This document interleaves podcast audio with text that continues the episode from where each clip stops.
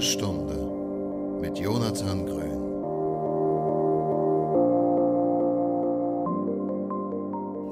Moin Moin und herzlich willkommen in der Folge 18. In der vorletzten Folge ähm, hatten wir das Thema Morbus Crohn und Cannabis und viele andere Themen drumherum und das Feedback, was ich dazu bekommen habe, war sehr, sehr positiv. Natürlich äh, hauptsächlich auch von äh, Morbus Crohn-Patienten oder anderen Patienten mit einer chronisch entzündlichen Darmerkrankung. Und gerade in der Kombination mit Cannabis, wo wir uns gegen Ende hin dann doch etwas länger und ausführlicher drunter, äh, drüber unterhalten haben, habe ich gemerkt, dass das auf jeden Fall ein Thema ist, was äh, viele interessiert und ähm, bin froh, dass ich äh, einen Gast gefunden habe, der, äh, so komisch das jetzt vielleicht auch klingt, genau wie bei mir diese beiden äh, Komponenten auch vereint und ähm, das erste Mal jetzt in der grünen Stunde auch jemand äh, zu Gast zu haben, der Morbus Crohn hat und auch Cannabis konsumiert, allerdings auch auf Rezept, äh, genau wie bei mir. Und deswegen bin ich sehr, sehr gespannt, ähm, wie der Weg bei meinem Gast bis dorthin verlaufen ist. Herzlich willkommen, Dominik. Ich grüße dich. Hi, vielen Dank für die Einladung nochmal. Ja, sehr gerne. Wie geht's dir? Alles gut? Bei mir ist alles super. Also ich bin sehr zufrieden mittlerweile mit dem Weg, den ich gehe. Könnte momentan nicht besser sein.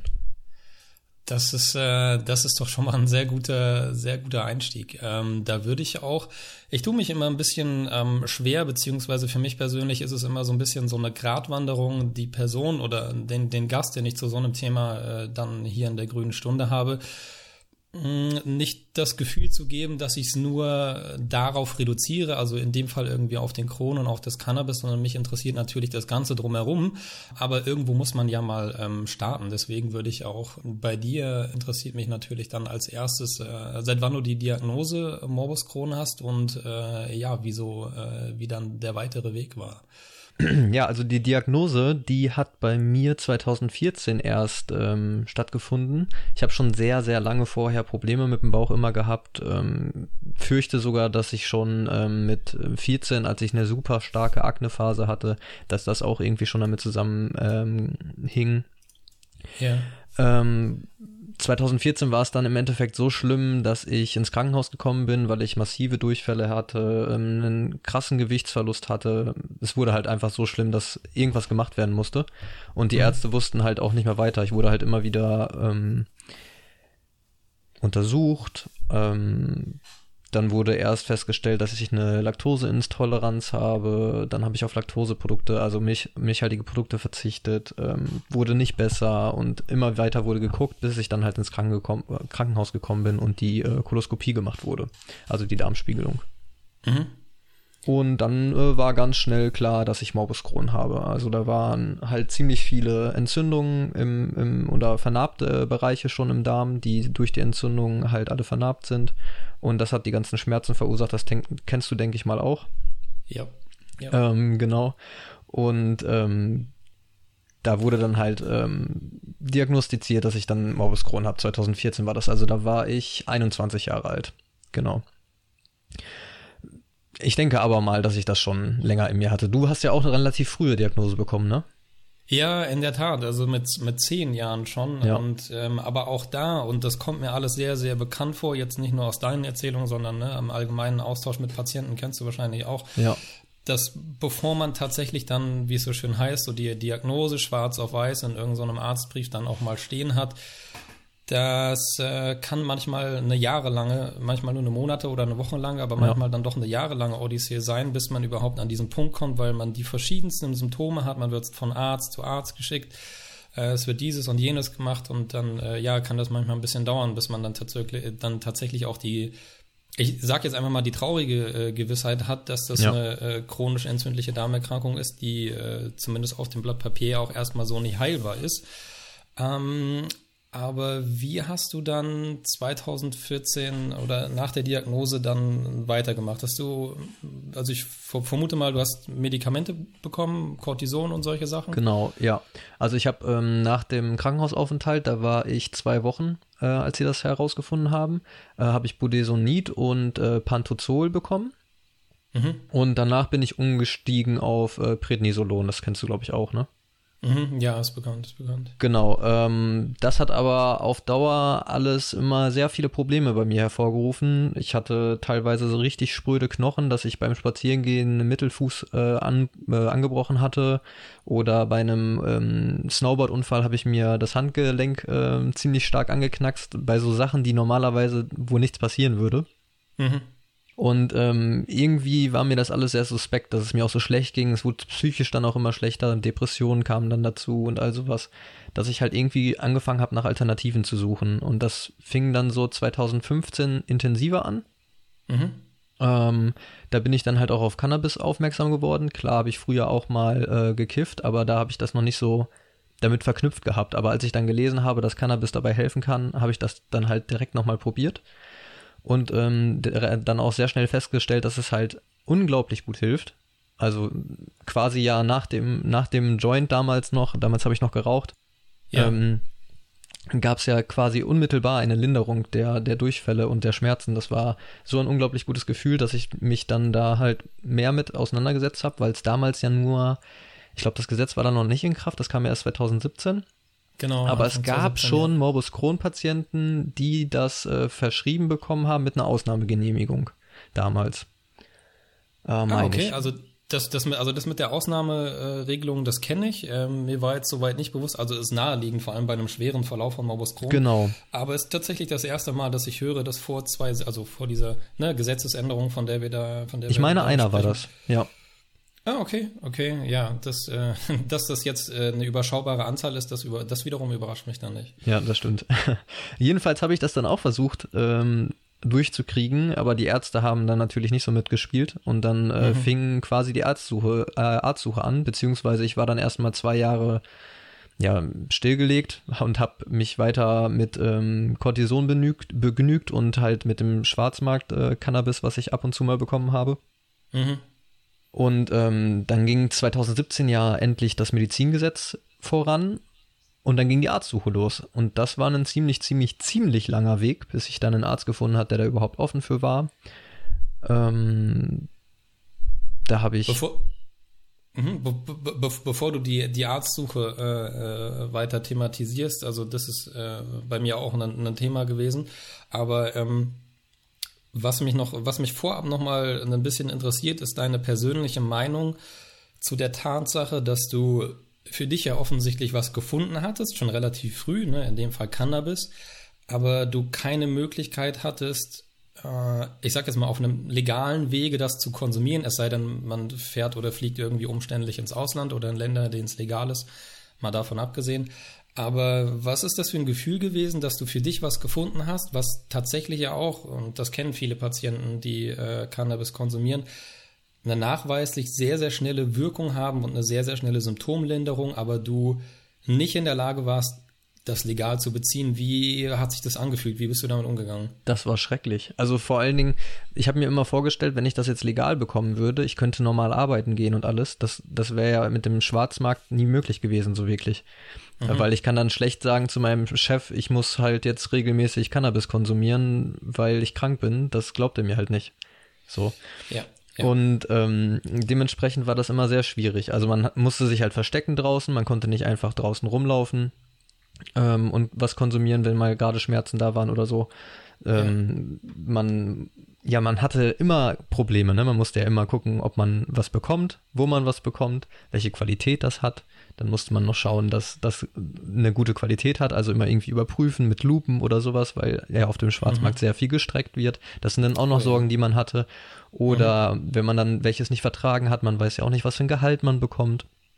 Das waren alles so Sachen, die mich tierisch aufgeregt haben, weswegen ich am liebsten eigentlich selber angebaut hätte, was aber halt auch nicht möglich ist. ja, und, nicht in äh, Deutschland. ja, wirklich, das ist, war eine schreckliche Zeit auf jeden Fall. Hat sehr viel Nerven gekostet, wenn man dann auch wieder nichts bekommen hat oder so. Das war halt sehr, sehr schwierig.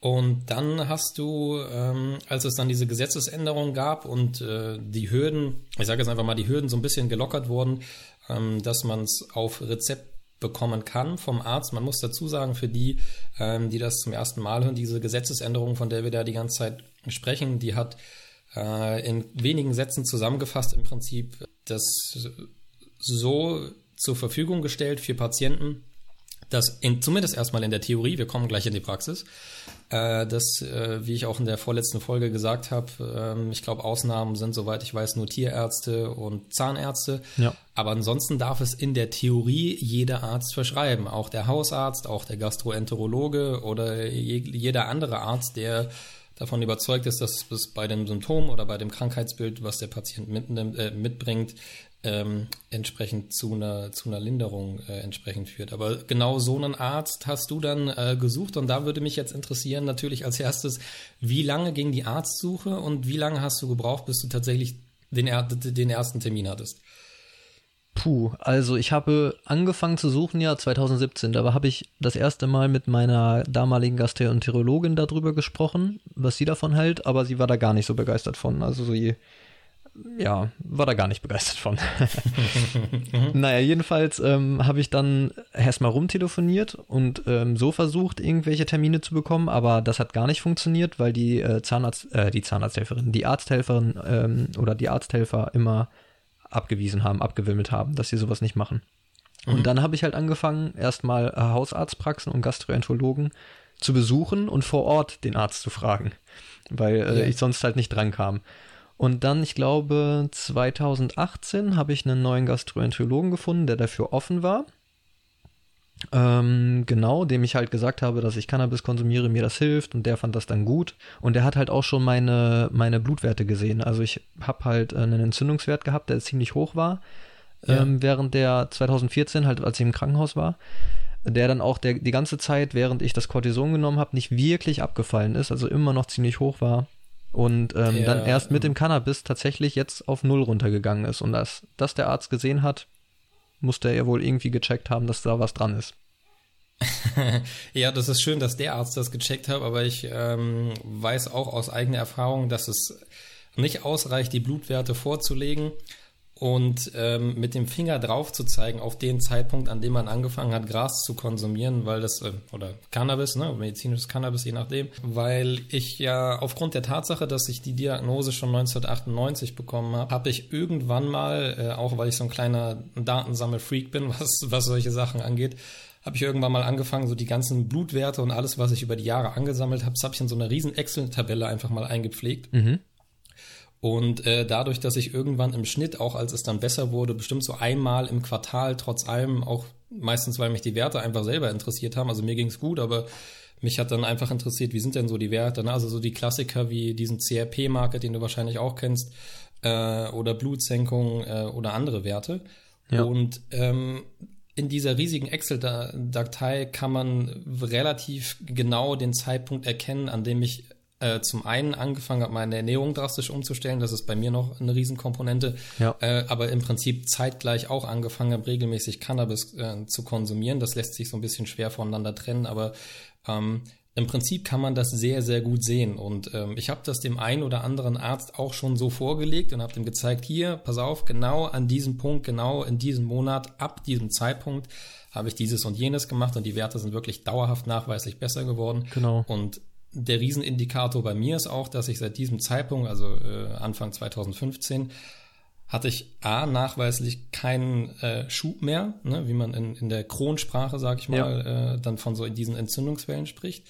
Und B, hatte ich auch nachweislich seit diesem Zeitpunkt keine Notwendigkeit mehr für andere Medikamente. Ne? Wer, wer den Podcast gehört hat, der weiß, äh, oder schon mal öfter gehört hat, der weiß, dass ich mich bei Cannabis mit dem Wort Medikament immer so ein bisschen schwer tue. Aber ähm, ja, also wie gesagt, bin extrem froh darüber, dass du einen Arzt gefunden hast, der ähm, ja so das Schwarz auf Weiß dann auch gesehen hat. Und äh, wie ging es ab da weiter? Genau, also erstmal mit den mit den Schüben und so, das ist bei mir genauso. Seitdem kein einziger Schub mehr gewesen. Vorher regelmäßig mhm. quasi. Das ähm, naja, genau. Ja, echt wirklich ähm, faszinierend. Deswegen bin ich da ja auch so von überzeugt. mhm. Ähm, ich habe den Arzt gefunden und dann war die Chance halt relativ gering, dass die Krankenkasse das übernimmt. Ähm, wir haben trotzdem versucht, einen Antrag zu stellen. Der wurde natürlich abgelehnt. Dann haben wir Widerspruch eingelegt. Der wurde natürlich abgelehnt. Geklagt habe ich dann nicht, äh, weil ich kein Geld zu dem Zeitpunkt hatte und keine Rechtsschutzversicherung. Mhm.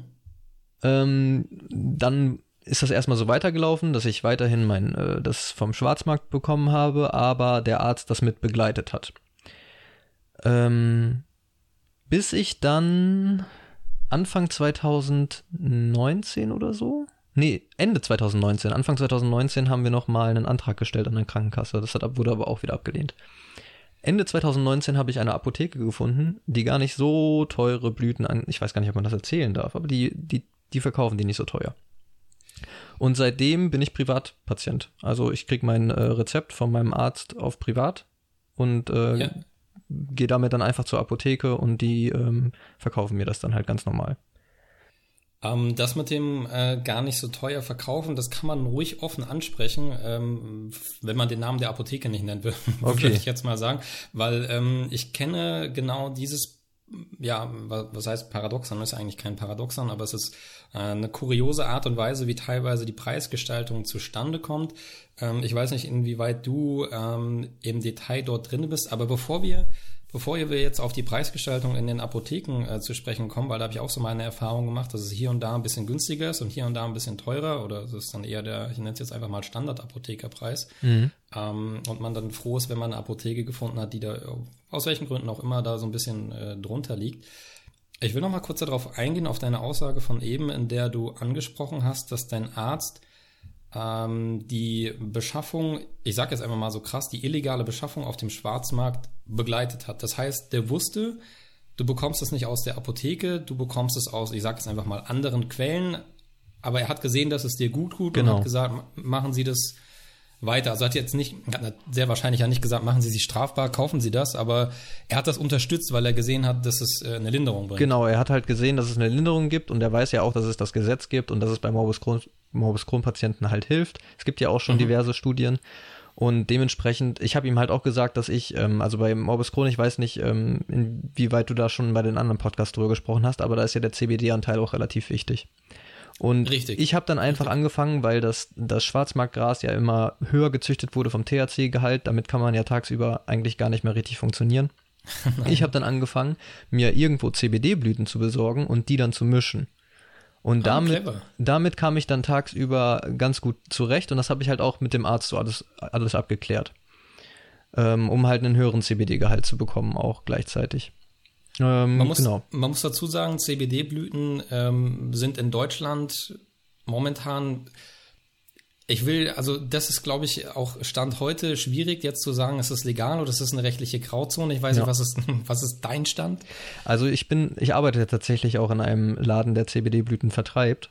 Ja. Ähm, und äh, beziehungsweise genau mit, mit ähm, CBD-Produkten, äh, CBD-Produkte vertreibt.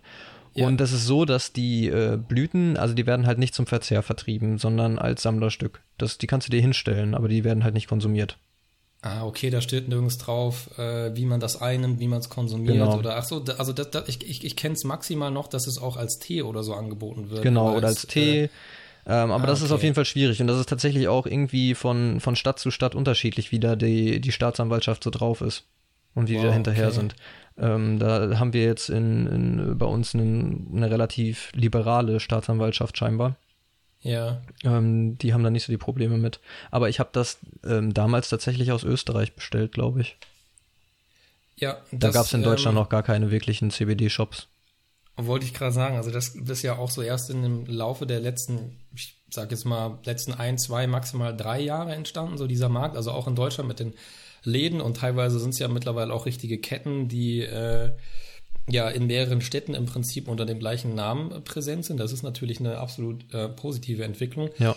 Aber ähm, dass gerade aus Österreich relativ, ähm, ohne da jetzt irgendwelche Namen nennen zu wollen oder zu müssen, relativ teilweise relativ qualitativ hochwertige äh, CBD-Blüten kommen, das habe ich tatsächlich auch schon festgestellt. Und genau. ich war 2000 und ähm, ich glaube, es war 2017 oder 2018 war ich in Wien und ähm, bin da an einem Schaufenster vorbeigelaufen und habe Cannabisblüten gesehen und wusste auf Anhieb nicht, dass das CBD-Blüten sind und habe dann hektisch angefangen, äh, im Internet zu recherchieren, weil ich dachte, ich hätte irgendwie die Legalisierung oder so, äh, hätte da irgendwas nicht mitbekommen. und habe dann später rausgefunden, das war so die Zeit, als auch in, in Österreich das nach und nach populärer wurde in Läden ähm, ja, dann CBD-Blüten im Prinzip äh, verkauft worden sind. Aber nochmal zurück zu dem Arzt. Ist, ist das auch der gleiche, also ist der Gastroenterologe auch der gewesen, der, der als erstes oder initiale ähm, ein Privatrezept für die Blüten ausgestellt hat oder war das nochmal ein anderer Arzt? Nee, das ist derselbe, genau. Also ähm, das ist jetzt ah, quasi okay. mein Gastroenterologe und gleichzeitig auch Hausarzt. Der hat, ähm, der hat eine eigene Hausarztpraxis, arbeitet aber auch als Gastroenterologe in einer anderen Praxis. Und ah, das ist ja eine super Kombination. Genau, mega gut eigentlich. Also ich habe echt Glück gehabt, was ja. das angeht. Ja, aber der hat dann, also was, was ich jetzt noch nicht so ganz verstanden habe, der hat ja aber nicht, ähm, du hast ja eine Zeit lang noch dieses, ich sag jetzt mal weiterhin, dieses Schwarzmarktgras im Prinzip konsumiert. Ähm, hat, also musstest du ihn im Prinzip noch irgendwie davon überzeugen, dass er dir jetzt mal ein Privatrezept ausstellt oder warum, warum hat es so lange gedauert? Nee, gar nicht. Das lag einfach nur daran, weil mir das aus den Apotheken zu teuer war. Also ich, ach so, du wollt, ach so, genau. Ah, okay, das ist ein anderer Aspekt. Ich habe ihm halt okay, gesagt, klar, er, hat, okay. er hat die ganze Zeit gesagt, so Privatrezepten würde er sofort machen, kein Problem. Meinte ich so, ja, kann ah, ich mir okay. einfach nicht leisten. Genau, weil 24 Euro das Gramm ist halt schon happig. Und ähm, ja. wir sind ja. ja. also ich weiß nicht, wie viel, wie viel du konsumierst im Monat, aber ähm, da, da komme ich auf jeden Fall lange nicht mit hin. Ähm, ja, also bei mir sind es nach wie vor ähm, im Schnitt fünf bis zehn Gramm. Daran hat sich eigentlich relativ wenig geändert und zehn wären schon viel, sage ich auch immer. Und bin tatsächlich sehr, sehr froh, dass ich mit so einer geringen Menge auskomme, weil es auch ansonsten äh, auch kein Geheimnis relativ schnell ins Geld gehen würde. Also auch so ja. ist das natürlich ein teurer Spaß klingt jetzt, äh, das ist irgendwie auch nicht treffend formuliert. Das ist ja kein Spaß. Letzten Endes äh, trägt es zu meiner Gesundheit bei und zwar in, in so einem Maße, wie du es eben auch schon gesagt hast dass ich nicht nur in der Lage bin, ähm, einem, ähm, einer, einer Standard, ich sag jetzt einfach mal, einer Standard 40-Stunden-Woche irgendwie nachzugehen, regelmäßig Sport zu treiben, etc., etc., etc. Das steigert ja auf so eine Art und Weise, und das wirst du, wirst du wahrscheinlich bestätigen, auf so eine enorme Art und Weise die Lebensqualität, dass ja. man es, es ist teilweise schwer abzuwiegen, ob man dieses Geld jetzt in die Hand nimmt oder ob man es eben nicht in die Hand nimmt, ne? weil das ist, ähm, Ne, am, Ende, am Ende ist es die eigene Gesundheit, aber diese knapp 25 Gramm, äh, 25 Euro pro Gramm, die kenne ich tatsächlich auch noch. An den ersten ähm, Rezepten, die ich bekommen habe, ist das tatsächlich auch der Preis, den ich gezahlt habe. Und mittlerweile bin ich bei, ähm, habe ich eine Apotheke gefunden, je nach Sorte, da sind das dann nur noch, ist auch noch viel Geld, aber da sind es nur noch 14 bis 15 Gra 14 bis 15 Euro pro Gramm. Ich weiß nicht, ob das auch in etwa das ist, was, was äh, jetzt quasi dein Level ist. Ja, ich glaube, ich bin, also die haben irgendwie immer Festpreis für alle Sorten. Ah, okay, okay. Und äh, da zahle ich für 5 Gramm 59 Euro plus Versand. Für 5 Gramm 59 Euro? Ja. Okay, das ist extrem genau. günstig. Aber ich brauche tatsächlich im Monat ähm, knapp 30 Gramm beziehe jetzt aber okay. 20 und den Rest mache ich über CBD-Blüten. Ah, okay, das ist natürlich, ja, dann hält sich das ja auch noch einigermaßen in Grenzen. Aber dann hast du ja scheinbar, ich glaube, dann müssen wir abseits der Tonspur noch mal ein bisschen reden. dann hast du offensichtlich eine noch günstigere äh, Apotheke als ich, wobei ich mit meiner auch äh, sehr, sehr zufrieden bin und von der Preisgestaltung her kam es mir schon deutlich günstiger vor, von diesen 24, 25 Euro Programm auf 14, 15 Euro Programm zu kommen. Auf jeden Fall. Das erschien mir schon ähm, deutlich teurer, äh, deutlich günstiger und ähm, anders wäre es auch tatsächlich gar nicht machbar. Und ich glaube, also das ist jetzt äh, gefährliches Halbwissen eventuell. Es gibt ja verschiedenste Komponenten, die im Prinzip zu dieser Preisgestaltung, um da nochmal drauf zurückzukommen, die diese Preisgestaltung im Prinzip äh, ja, wie soll ich sagen, ähm, rechtfertigen, zusammenfassen, wie auch immer. Es ist ja zum einen sind es ja die Blüten selbst, ist erstmal logisch. Ähm, dann habe ich, glaube ich, diese BTM-Gebühr. Mhm, genau. Ähm, und dann ist es irgendeine Art von Gebühr, bei der ich nicht genau weiß, wie sie sich jetzt nennt oder wie sie sich errechnet, aber ich weiß, dass diese Gebühr, von der ich jetzt gerade spreche, dass die nicht jede Apotheke erhebt. Und das die Apotheken Weißt du, was ich meine? Ja, ich glaube, also das ist die, die Gebühr. Also normalerweise müssen die Apotheken sich davon überzeugen, dass in den Gefäßen wirklich Cannabisblüten drin sind und auch so viel wie draufsteht. Und okay, um das, das heißt, machen zu können, die müssen, die müssen halt jede Packung öffnen, einmal nachwiegen, gucken, ob das wirklich das ist und dann theoretisch auch noch umverpacken, weil sie eigentlich nicht in der Originalverpackung vertrieben werden dürfen. Und das macht dann den 100% Aufschlag der Apotheke aus. Weil die so viel Ah, Arbeit damit war's. haben. Genau. Okay, okay, und ich war's. glaube, dass die Apotheken, die das günstiger anbieten, das nur char äh, chargenweise machen, dass die dann wirklich nur eine Packung öffnen von der ganzen Charge, das überprüfen und den Rest dann weiterverkaufen. Und dann halt das über die Menge günstiger wird.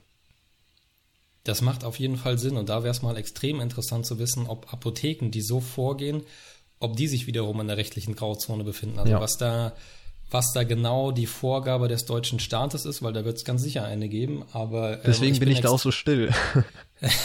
Ja, absolut. Also ich denke, also wenn ich irgendwie gefragt wäre, so jetzt gerade auch hier, ne, ich würde um Gottes Willen äh, die Apotheken nicht, äh, nicht mit Namen nennen, Ja. weil ähm, ne, am Ende des Tages, ja, man, man weiß nicht, was passiert, man weiß nicht, wer so zuhört und ähm, die Leute, die tatsächlich interessiert sind und vor allem die Leute, die mich irgendwie kontaktieren und ich weiß, die haben tatsächlich Morbus Crohn, die sind tatsächlich gerade dabei, ähm, den, äh, den Arztweg zu gehen, haben jetzt vielleicht ihr erstes Rezept. So, dann bin ich der Letzte, der, der die Apotheke dann nicht nennt. Ne? Voll. Aber das ist, das ist, das ist, ne, das ist eine ganz andere Situation. Aber ich würde jetzt nicht auf meinem Instagram, Facebook-Kanal, TikTok, Snapchat, whatever irgendwie schreiben, hier, das ist die geilste Apotheke der Welt, äh, günstigste Preise, haut raus so nach dem Motto. ne? Genau, Weil ja. man weiß nicht genau, man weiß es einfach nicht. Und äh, das ist auch irgendwie, das ist auch schade. Also wir Super sind jetzt, traurig. Wir, wir sind an einem Punkt angekommen, an dem es in der Theorie, da sind wir jetzt in der Theorie, erstmal ein, eigentlich super easy sein sollte, so ein Rezept zu bekommen, das in der Apotheke einzulösen. Aber wir haben jetzt, glaube ich, auch in den letzten 20 Minuten, äh, sollte, glaube ich, jeder verstanden haben, dass das halt wirklich nur die Theorie ist. Ähm, nachdem, nachdem du dann die, den, den Arzt gefunden hast, ähm, wie lange hat es gedauert, bis du besagte Apotheke tatsächlich auch gefunden hast, die diesen äh, günstigen Preis, der ja im Endeffekt auch nur dazu beiträgt, dass sich das Leute äh, entsprechend auch dauerhaft leisten können, die, die halt eben diese Kostenübernahmen nicht haben. Ähm, was eine sehr, sehr gute Sache ist, keine Frage. Wie lange hat es gedauert, bis du dann, dann äh, diese besagte Apotheke gefunden hast? Ähm, nachdem ich den Arzt gefunden habe, glaube ich zwei Jahre. Das war Ende 2019. Ja, ich glaube im, im Oktober 2019 habe ich davon gehört. Ja. Und dann habe ich mich erstmal schlau gemacht, ob das wirklich so stimmt, mit denen gesprochen von der Apotheke und all sowas und wie das dann ablaufen würde, weil man das Rezept dann halt direkt dahin schickt und so. Genau. Ähm, genau, und dann ging das los. Und ich glaube, das erste Rezept habe ich im November bekommen und dann halt auch direkt die Blüten. Also jetzt Okay, quasi, quasi erst ein halbes Jahr, etwas mehr als ein halbes Jahr. Ach, noch gar nicht so lange, Ja. okay. Ähm, das heißt, du schickst das Rezept per Post hin und kriegst auch per Post dann die Blüten zugeschickt. Genau, also tatsächlich läuft es so, dass ich beim Arzt anrufe, die stellen mir ein neues Rezept aus, schicken das direkt zur Apotheke. Da bin ich auch sehr dankbar für. Da muss ich dann nicht extra nochmal hinfahren. Und ähm, dann kriege ich einfach Post eine halbe Woche später und dann sind die Blüten in der Post. Ja, ähm, das kenne ich so auch. Bei mir ist es ein bisschen äh, komplizierter, was aber einfach daran liegt, dass der Arzt, bei dem ich bin, einfach so wahnsinnig schlecht zu erreichen ist, vor allem telefonisch, dass ähm, ich tatsächlich eine Zeit lang immer, weil ich dachte, das wäre so, also ich habe das auch irgendwie nie in Frage gestellt und mir hat auch von der Arztpraxis niemand gesagt, dass es gar nicht notwendig ist. Ähm, ich habe einen Briefumschlag hingeschickt mit einem frankierten Rückumschlag, ähm, in dem auch meine Krankenkassenkarte drin war, weil ich dachte, die müssen die halt irgendwie einmal im Quartal einlesen. Ah. Bis mir dann noch, bis mir dann nach einem halben Jahr oder einem Jahr dann irgendwer von der Praxis gesagt hat, äh, hier, Herr Grün, äh, das ist überhaupt nicht notwendig. Das sind Privatrezepte, wir brauchen Ihre Krankenkassenkarte nicht. Und ähm, diese telefonische, Bestellung ähm, wäre schön, wenn das bei meinem Arzt funktionieren würde.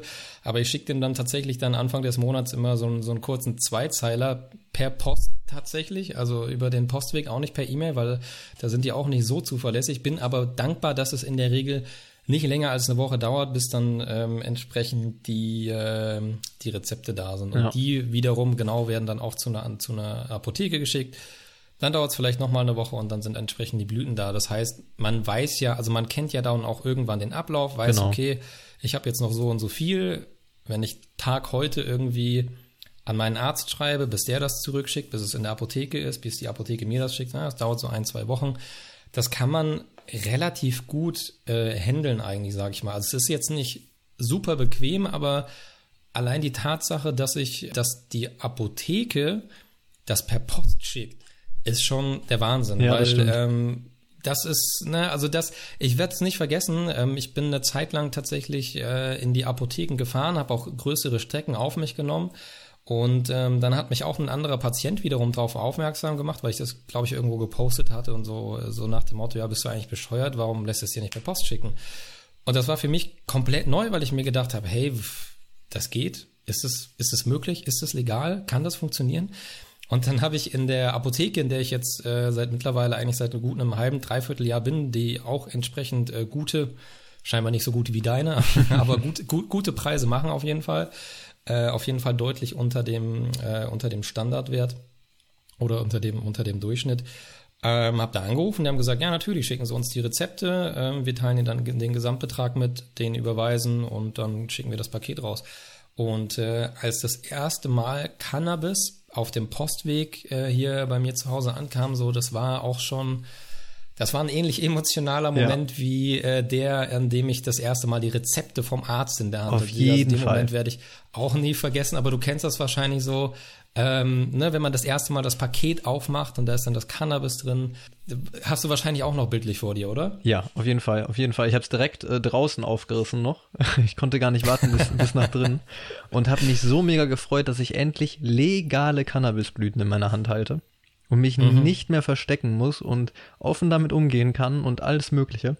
Also wirklich, das, äh, ich glaube, ähnlich wird es für manch andere, wenn die Legalisierung irgendwann kommt. Also es ist wirklich ein schönes ja. Gefühl gewesen. Ja, ja, absolut. Also ähm, das darf man, das darf man natürlich auch nicht vergessen. Also wir reden hier oder ich rede hier primär in dem Podcast auch eigentlich immer oder oftmals von medizinischem Cannabis. Aber ähm, man darf halt auch nicht vergessen, oder ähm, das ähm, mache ich mir auch hin und wieder bewusst, dass es den Otto Normalverbraucher oder den Otto Normal ich sag ungern Kiffer, weil das Wort ist eigentlich irgendwie so krass negativ äh, beheftet, leider aus meiner Sicht. Aber ähm, der Standardkonsument, der sich nach einem stressigen Arbeitstag halt irgendwie nicht eine halbe Flasche Rotwein reinkippt, sondern sich halt irgendwie einen Joint dreht. Genau. Was absolut gerechtfertigt ist, äh, was absolut legitim ist, äh, da müssen wir auch nicht lange drüber äh, sprechen, aber das sind die Leute, die sich zusätzlich dann eine Platte machen, weil sie überlegen, wahrscheinlich während sie noch den Joint rauchen, ja fuck, aber ich muss ja morgen früh irgendwie wieder zur Arbeit kommen. Und wenn man da mit dem Auto hinfährt und nicht irgendwie mit den öffentlichen Verkehrsmitteln, dann ist halt auch immer das Restrisiko, logischerweise. Mal abgesehen davon, dass man auch das Cannabis ja sehr wahrscheinlich illegal bezogen hat, das kommt ja noch dazu. Ähm, na, aber diese, diese Angst oder diese Gefahr, dass man in eine allgemeine Verkehrskontrolle kommt, und das kann ja auch eine Woche oder zwei oder drei später sein, wenn es irgendwie ganz blöd läuft und noch irgendwie äh, Blut abgenommen wird oder sonst was, ne? man, man kennt das, dann ist das ja Wochen danach noch nachweisbar und äh, ja. ja, da könnte ich mich jetzt in Rage reden, bin äh, aber jetzt froh, dass ich es jetzt gerade mal nicht mache. aber du äh, weißt wahrscheinlich genau, was ich meine. Auf jeden Fall, ja, auf jeden Fall. Ja nochmal einen ganz kleinen Schritt zurück, weil wir sind jetzt relativ lang bei, bei Cannabis geblieben und da gehen wir auf jeden Fall gleich auch nochmal rein. Ähm, aber ich habe einen Aspekt so ein bisschen unterschlagen, der bei mir, wie gesagt, eine sehr, sehr große Rolle spielt und auch zu meiner allgemeinen Gesundheit äh, zu einem großen Prozentsatz auf jeden Fall ähm, ja, beiträgt. Deswegen an dich die Frage, welche Rolle spielt bei deinem Morbus Crohn ähm, die Ernährung? Eine riesige. Also wirklich eine riesengroße. Ähm, ich habe lange Probleme gehabt, herauszufinden, was für Sachen ich vertrage und was für Sachen ich nicht vertrage. Ich habe immer mhm. noch ein ziemlich großes Problem mit meinem Zuckerkonsum. Da komme ich irgendwie nicht von weg. Ich weiß nicht warum. Das ist noch eigentlich so das größte Laster, was ich habe. Okay. Und was mir manchmal auch noch wirklich Probleme mit meinem Bauch bereitet. Ähm, ansonsten habe ich halt festgestellt für mich, dass ich ähm, auf verarbeitete Produkte verzichten muss, weswegen ich ja jetzt auch so einen kleinen Selbstversorgergarten angelegt habe, um mich ja, mit ja. meinem eigenen Gemüse zu versorgen. Klar sehr baue geil. ich da jetzt auch Sachen an, die ich nicht vertrage, so Kohlsachen oder so sehr blähende Sachen. Zwiebeln kann ich trotzdem nicht essen. Die äh, baue mhm. ich dann einfach nur an, um sie für, zu verschenken, weil es einfach schön ist. mhm. ähm, genau, aber auf jeden Fall viel weniger Fleisch, viel weniger Milchprodukte. Ähm, gar kein Schweinefleisch mehr, das vertrage ich gar nicht. Mhm. Ähm, was sonst? Ah, es ist so schwierig. Das ist schon mal eine Menge auf genau, Weizen vertrage ich zum Beispiel auch nicht. Da, ähm, mhm, aber, aber äh, Dinkel und äh, Roggen ist bei mir kein Problem. Mhm. Ähm, Hefe ist auch eher schwierig. Also es ist, man muss viel ausprobieren auf jeden Fall. Und das hat sehr lange gedauert und ich glaube, ich bin auch noch nicht ganz durch. Also ich werde immer noch Sachen finden, die ich nicht vertrage und Sachen, wo ich denke, so, warum habe ich das nicht früher gewusst, dass ich das essen kann?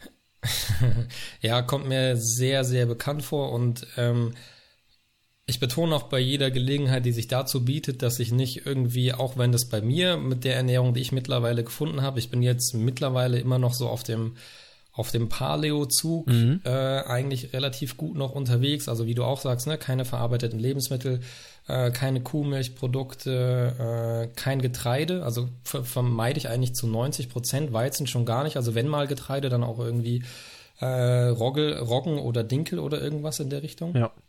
Aber ansonsten, das sind dann auch eher die, äh, die, die Ausnahmen. Ähm, und tatsächlich Low Carb habe ich so ein bisschen für mich ähm, entdeckt. Also ich habe festgestellt, dass je weniger Kohlenhydrate ich zu mir nehme, ja.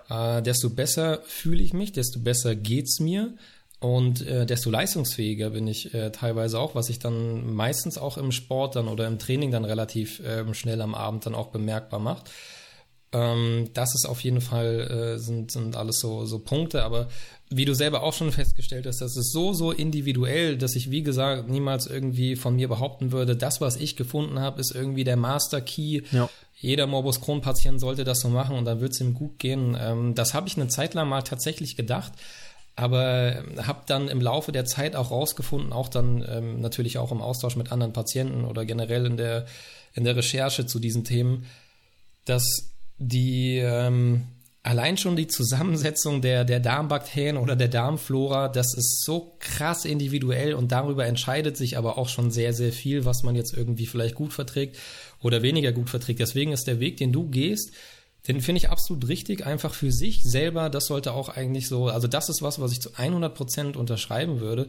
Für sich selber ausprobieren, was vertrage ich, was vertrage ich nicht. Und wenn man rausgefunden hat, dass einem jetzt halt irgendwas nicht gut tut, dann sollte man das halt auch weglassen, genau. konsequent. Also dass das, dass, dass, dass das gerade bei Zucker sehr, sehr schwierig ist. Ähm, das äh, kenne ich auch, jetzt nicht äh, persönlich zum Glück, weil ich ähm, aufgrund der Tatsache, dass ich die Diagnose schon relativ früh bekommen habe und so mit 10, 11, 12, wo man auch noch, ja, eigentlich schon noch so relativ klein und jung ist, mhm und auch eigentlich gerne mal irgendwie äh, Schokolade nascht und, und anderen Kram, aber äh, mir meine Eltern das jetzt nicht ja, die haben mir das nicht verboten und die Ärzte haben mir das auch nicht irgendwie ausgeredet, aber ich hatte schon relativ früh äh, gar nicht mehr das Verlangen und saß dann teilweise auch irgendwie am Nachmittag, dieser, dieser klassische, klassische Sonntagskaffee, äh, irgendwie bei der Verwandtschaft und so und habe dann auch den Kuchen verweigert. Ähm, und weil ich halt wusste, wenn ich das jetzt weglasse, dann geht's mir unter, unter Umständen besser. Und das sind Entscheidungen, die habe ich in dem Alter noch relativ unbewusst getätigt, mhm. habe aber im Laufe der Jahre jetzt auch gemerkt, ähm, dass mir das auch deswegen nicht fehlt. Also ich kann seit, ja doch, jetzt seit über fünf Jahren kann ich sagen, dass ähm, die Menge an Zucker, die ich, würde ich mal behaupten, in einem Monat zu mir nehme, die nehmen andere an einem Tag zu sich. Also einfach mal, um das, um das ganz krass irgendwie, um ja. das ganz krass mal irgendwie auszudrücken. Und äh, da kommt jetzt auch tatsächlich noch Fruchtzucker und so hinzu, aber ich will es jetzt nicht auch irgendwie zu komplex machen. Aber ähm, Zucker ist, Zucker ist tatsächlich ein, ein Riesenthema und äh, wenn mich jemand fragen würde, so welche Ratschläge ich mitgeben würde, dann würde ich sehr wahrscheinlich auch genau in der Reihenfolge das so nennen. Also ich würde den Zucker, ich persönlich würde den Zucker tatsächlich an allererster Stelle nennen. Ja.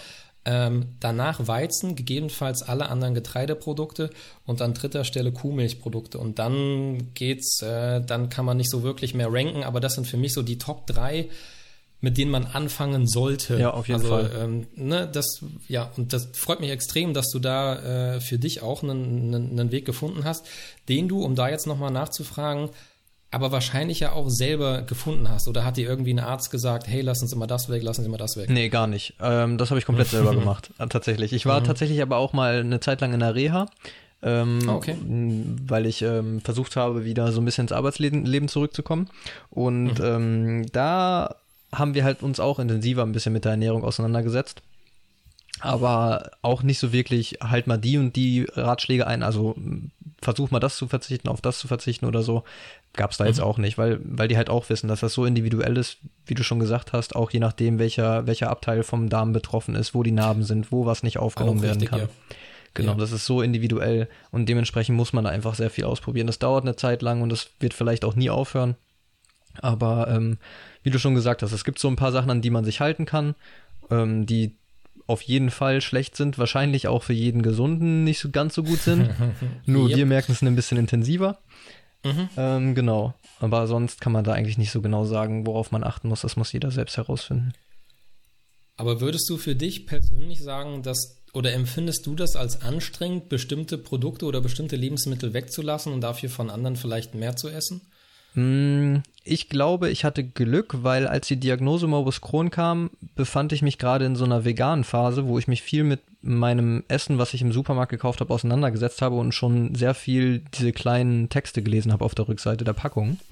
Und ah, dementsprechend war das gar nicht so eine große Umstellung für mich, da einfach mit weiterzumachen, nur auf andere Sachen Wert zu legen.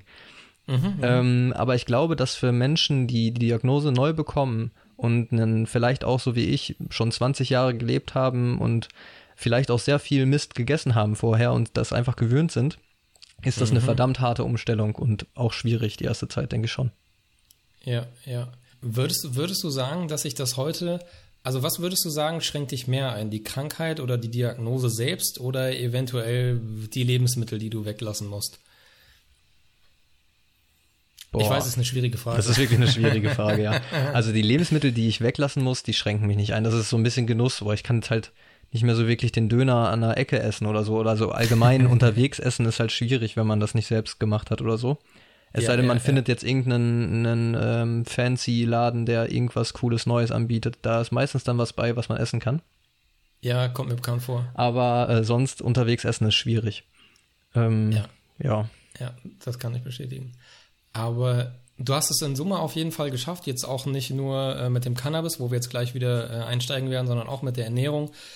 Ja, damit einfach einen, einen, einen besseren ähm, Umgang zu finden. Und du bist auch, das muss man an der Stelle auch mal betonen, also jeden ähm, Patienten, mit dem ich mich unterhalte, der diesen Weg gefunden hat, also jetzt nicht, weil es irgendwie ein ähnlicher oder der gleiche Weg ist, den ich irgendwie gehe, aber ich finde trotzdem, dass du und viele, viele andere Patienten, die halt nicht einfach und ich weiß, da kann man das auch nicht komplett irgendwie über einen Kamm scheren und jeder Patient ist auch anders. Aber die Patienten, die das für sich selber in die Hand genommen haben und angefangen haben zu recherchieren, angefangen haben zu schauen, was gibt's für Alternativen, ähm, die sind für mich auch immer ein Stück weit Vorbild. Also das will ich an der Stelle auf jeden Fall auch nochmal betonen. Und ich hoffe, es ist auch dann immer ein Stück weit Inspiration, weil als ich angefangen habe, also das mit der Umstellung, wie gesagt, das war ähm, im April 2015, wo ich dann keine Medikamente mehr genommen habe, Ernährung strikt umgestellt habe, schon da angefangen habe, in leichten Dosen, in unregelmäßigen Abständen Cannabis zu konsumieren. Aber der Weg dorthin, der hat so 2014 angefangen und ging ungefähr so über ein Jahr.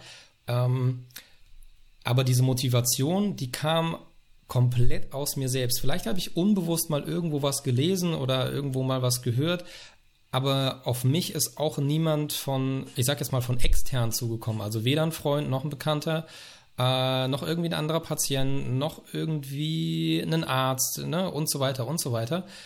Und ich glaube, dass es so auch am besten funktioniert. Also das ist jetzt die Erfahrung, die ich jetzt, ähm, du bist jetzt schon einer von fast schon vielen, möchte ich sagen, ähm, und habe das Gefühl, dass es bei den Leuten, die diese Motivation in sich selbst finden, also die in also aus sich selbst heraus die Motivation haben, nach Alternativen zu suchen, in welcher Form auch immer, dass es den Leuten auch am besten funktioniert. Ja. Ich weiß nicht, ich weiß nicht, ob was, ob du dich mit anderen Patienten austauschst, was da so dein Eindruck ist. Ja, also ich hatte halt auf der Reha viel Kontakt mit Morbus Crohn Patienten und da habe ich halt auch gesehen, dass es die also es klingt jetzt vielleicht auch blöd, aber die der der die der Pharmaindustrie so ein bisschen gehören, die, die ganz normal Cortison weiternehmen und so, die haben einen schwerwiegenderen Verlauf. Ich weiß jetzt nicht, ob das daran liegt, weil ich früh ähm, angefangen habe, einen alternativen Weg zu gehen, oder ob ja. das wirklich an, der, an dem Krankheitsverlauf bei mir liegt, dass ich einfach Glück hatte. Also da weiß ich nicht so genau, aber ich könnte mir vorstellen, dass das damit zusammenhängt, weil ich halt wirklich Probleme hatte, als ich äh, Cortison genommen habe und also was immer wieder neue Schübe, Schübe, Schübe bekommen habe. Und ja. ähm, das ist jetzt halt nicht mehr der Fall. Also ich könnte mir schon vorstellen, dass das schon ein bisschen damit zusammenhängt. Ja, ich kann es mir auch vorstellen und wie gesagt, deswegen habe ich auch eben mein, bewusst meine Formulierung sehr, sehr vorsichtig gewählt, weil ich natürlich nicht niemandem oder keinem Patienten zu nahe treten will. Ähm, die Krankheitsverläufe sind so, so individuell, die sind so unterschiedlich, die können so krass verlaufen. Ja. Wir hatten es erst in der vorletzten Folge mit einer Nahtoderfahrung, ähm, wo ich wirklich Ähm, das hat mich Tage danach noch beschäftigt und das beschäftigt mich heute manchmal noch. Und ähm, das ist, das sind halt dann, dann Situationen oder das sind sehr, sehr, sehr, sehr schwere Verläufe. Und ich habe auch einen eher, ich habe keinen milden Verlauf gehabt, aber jetzt im Vergleich dazu beispielsweise auch einen eher milderen Verlauf. Ja. Da kann man dann vielleicht auch davon sprechen oder da könnte ich mir unter Umständen vorwerfen lassen, ja, hey, du hast einfach nur Glück gehabt. Aber ähm, das Thema Ernährung ist bei mir nicht erst seit 2015 irgendwie intensiv in meinem Kopf verankert, sondern das hat viele, viele Jahre vorher schon angefangen.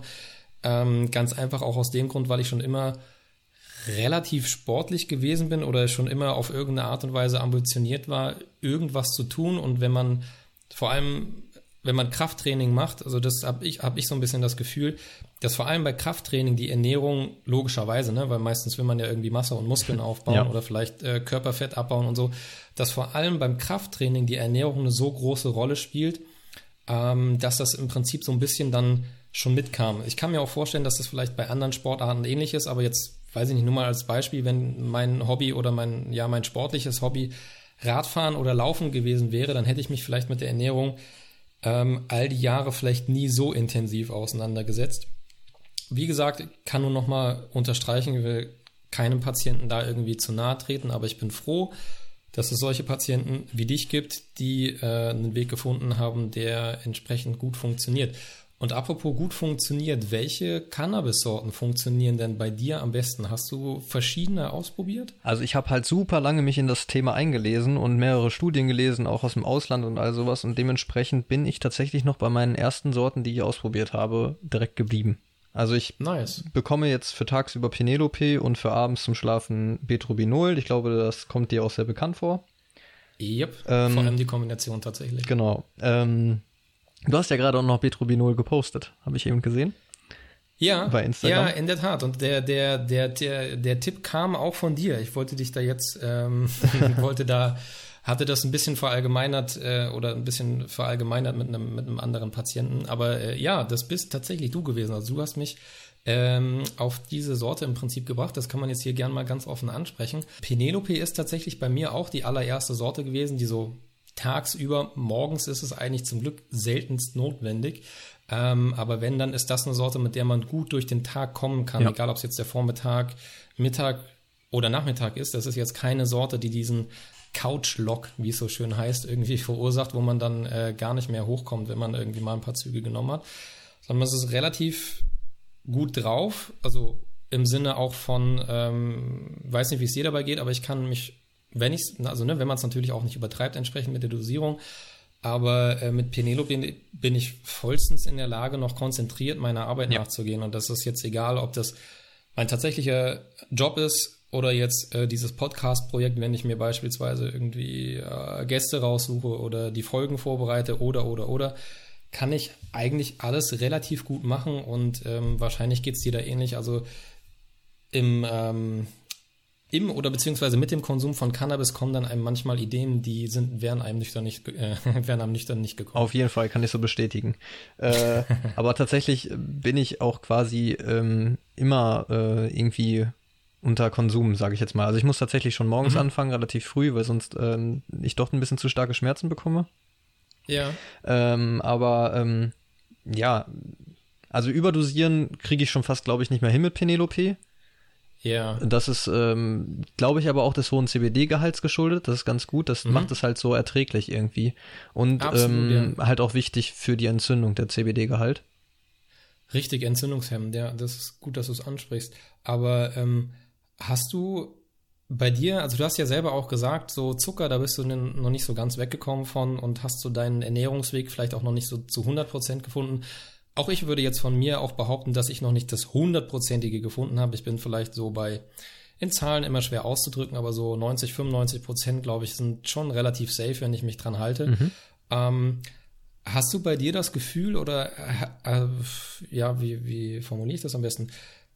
Ja, doch, hast du das Gefühl, dass du unter Umständen, wenn du deine Ernährung vielleicht noch mal ein bisschen strikter angehst, vielleicht den Zucker mal komplett weglässt, wenn du vielleicht noch so ein bisschen mehr für dich herausfindet, was, was dir gut tut, was dir nicht gut findet, äh, was dir nicht gut tut, Hattest du dann unter Umständen vielleicht das Gefühl, dass du mit der Dosis sogar noch runtergehen könntest? Kann ich definitiv.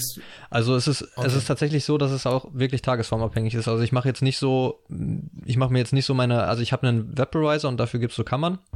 Ich mache mir mhm. da jetzt nicht so meine fünf Kammern für den Tag fertig und sage so, die muss ich heute konsumieren, sondern mal sind es nur drei, mal sind es aber zehn. Das kommt immer drauf an, wie, wie, mhm. der, wie, der, wie der Bauch halt so drauf ist oder, oder wie, ähm, was ich so gegessen habe in den letzten Tagen oder was, was so psychisch auch los ist, je nachdem, wie viel Stress ich habe oder so.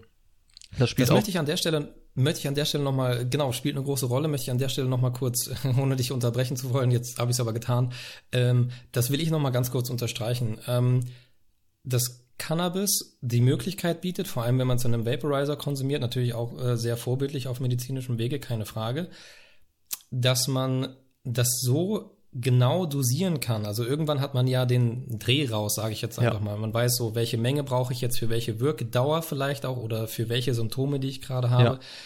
Und da muss ich sagen, bei allen Medikamenten, die ich in den knapp, weiß ich nicht, 15 Jahren, 16, 17 Jahren, wie viele Jahre auch immer vorher genommen habe, äh, und ich kann die Medikamente nicht an zwei Händen abzählen, die unterschiedlichen, die ich genommen habe. Da ist nicht ein einziges dabei gewesen, was so schnell gewirkt hat und was auch so langanhaltend gewirkt hat und wirklich genau. ähm, auf die Symptomatik auch äh, ja, im Prinzip abgestimmt war. Du weißt, was ich meine. Ja, auf jeden Fall. Und vor allen Dingen im Vaporizer kannst du ja dann auch nochmal mit den Temperaturen variieren. Da gibt es dann auch nochmal mhm. unterschiedliche Wirkungen. Genau, das, das halt meine ich, ja, ja. Wirklich, wirklich gut, ja. Äh, das kann ich auch hier nur ans Herz legen. Auch alleine auch schon äh, der Spargrund, des Spargrundes wegen. Also ich verbrauche nur ein Drittel von dem, was ich verrauchen würde. Mit einem Vaporizer. Ja, das kommt ja, halt auch dazu. Also das könnte ich mir dann ja gar nicht leisten. Das, das, also das war auch der Grund, weswegen ich auf, schnell auf den Vaporizer umgestiegen bin tatsächlich damals. äh, weil ich dachte okay, so, mit, mit Tabak konsumieren äh, ist auf Dauer auch irgendwie kacke, vor allen Dingen, weil ich nicht Raucher bin, um, um das zu strecken. Und dann dachte ich so, okay, warum, warum will ich jetzt schon wieder einen Joint rauchen? Es liegt am Tabak. Mhm. Also mhm. pur geraucht. Dann wurde es halt irgendwann teuer auf Bon umgestiegen, damit man nicht mehr so viel verbraucht, knallt halt zu stark. und dann, okay. dann kam es schlussendlich zu einem Vaporizer. Und jetzt bin ich mega zufrieden. Den benutze ich jetzt seit vier Jahren oder so. Oder drei Jahren. Ja, seitdem mega zufrieden.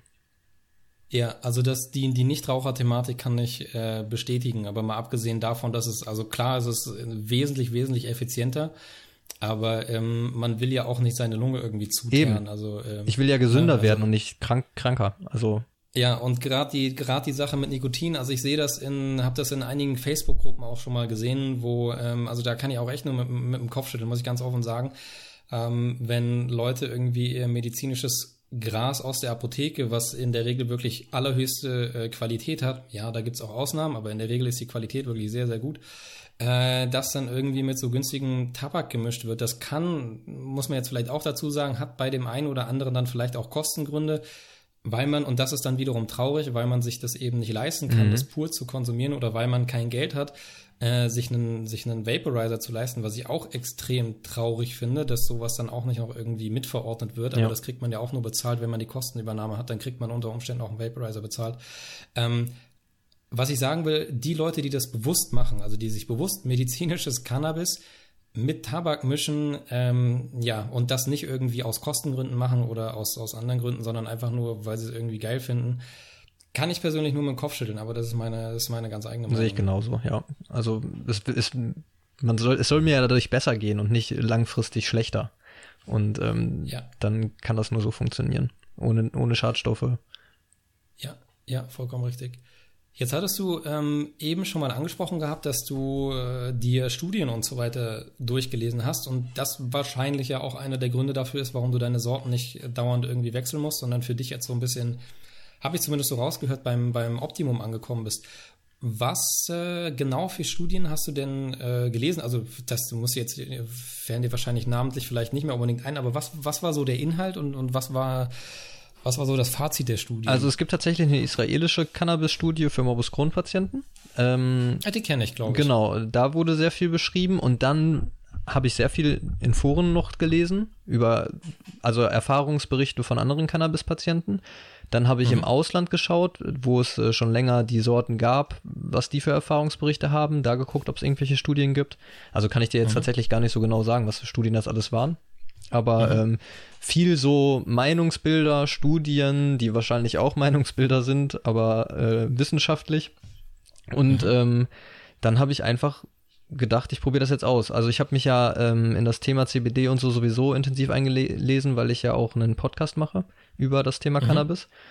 Da und, kommen wir gleich noch drauf. Genau, und ähm, dementsprechend war da einfach irgendwann so ein enormes Wissen, dass ähm, ich mir dann gedacht habe, ich probiere das einfach mit den Sorten aus, weil ich denke, dass das genau passen müsste mit dem CBD-Gehalt, dass der hoch ist, dass das THC einen nicht so wegklatscht tagsüber. Und mhm. ähm, das habe ich halt mit Penelope dann ausprobiert. Ähm, da habe ich dann 20 Gramm bekommen. Das lief dann sofort super. Und ich habe dann aber so nach zwei, drei Monaten gemerkt, dass ich nicht mehr schlafen konnte. Also es hat mich halt einfach wach gehalten. Ja, kenne ich. Ähm, und dann habe ich zu meinem Arzt gesagt, das geht nicht, ich kann damit nicht schlafen, das funktioniert nicht.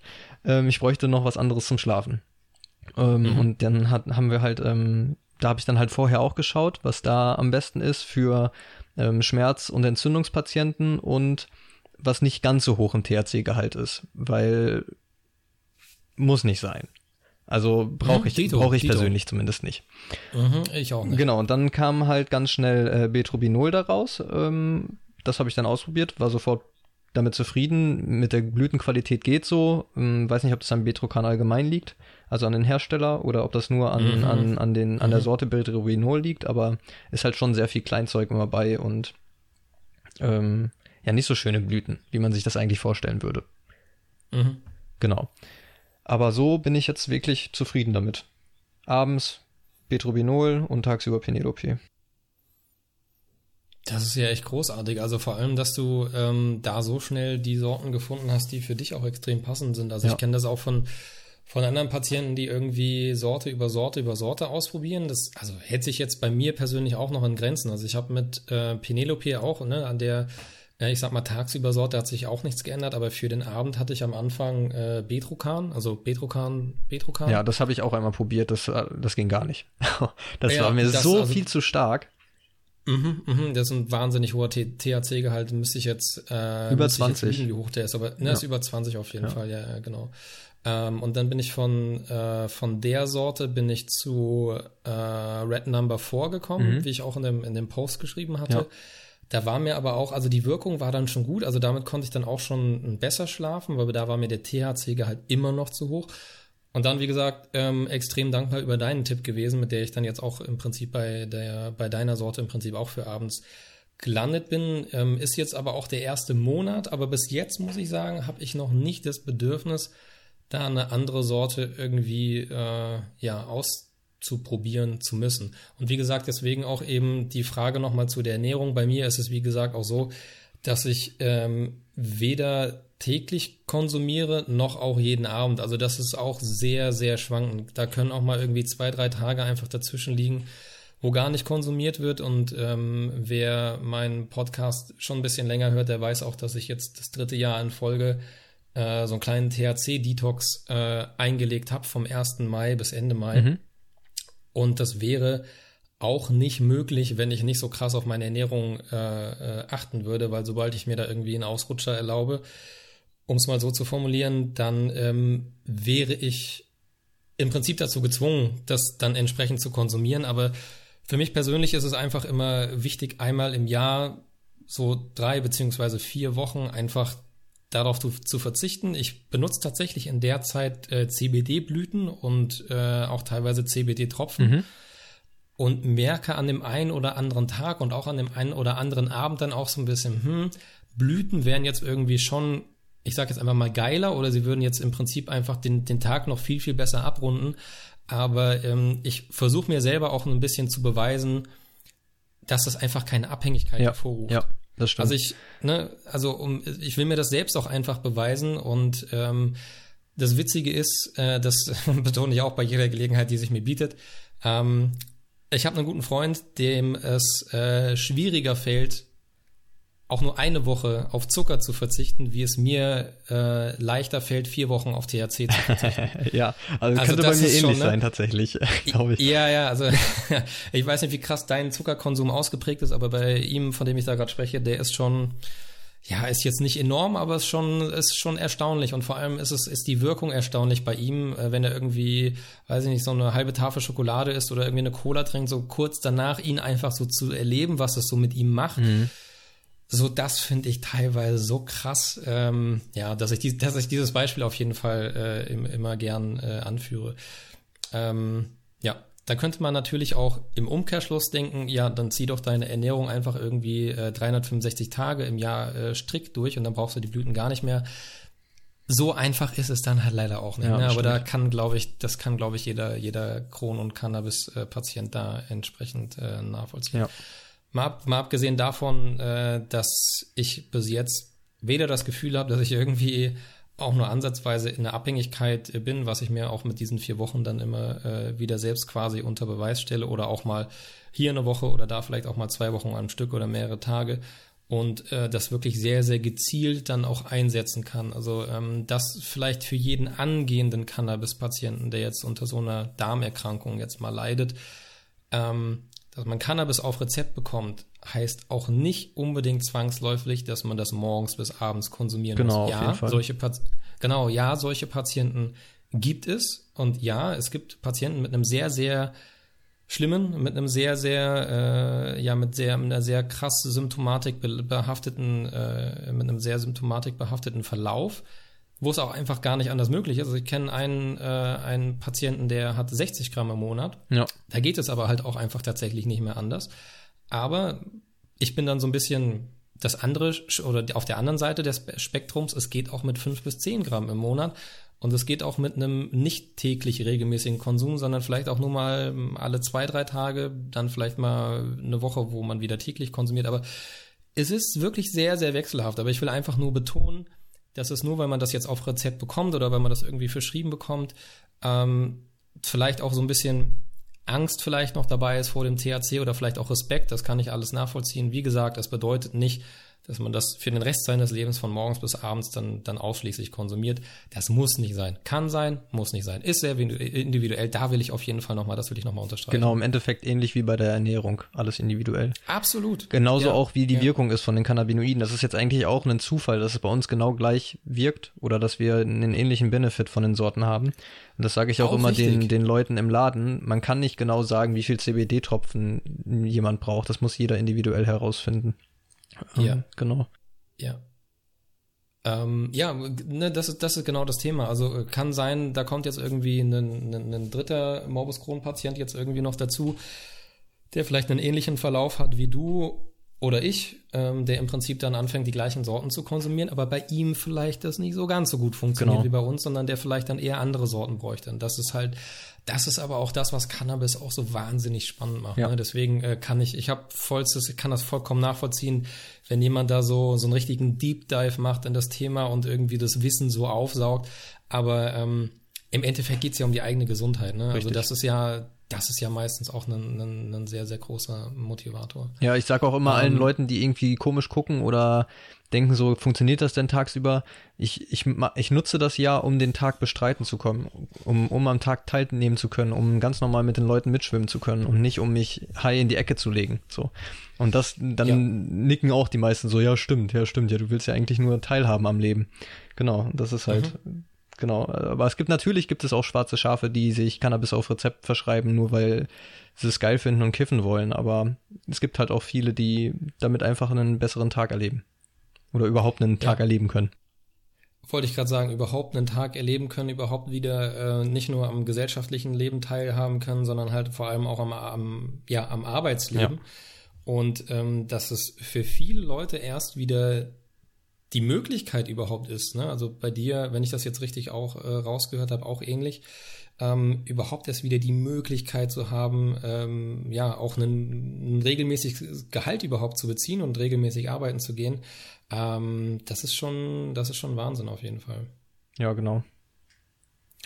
Und ähm, das sind auch Themen, die du in äh, deinem beziehungsweise eurem Podcast ansprichst. Da will ich jetzt auf jeden Fall auch nochmal hinkommen.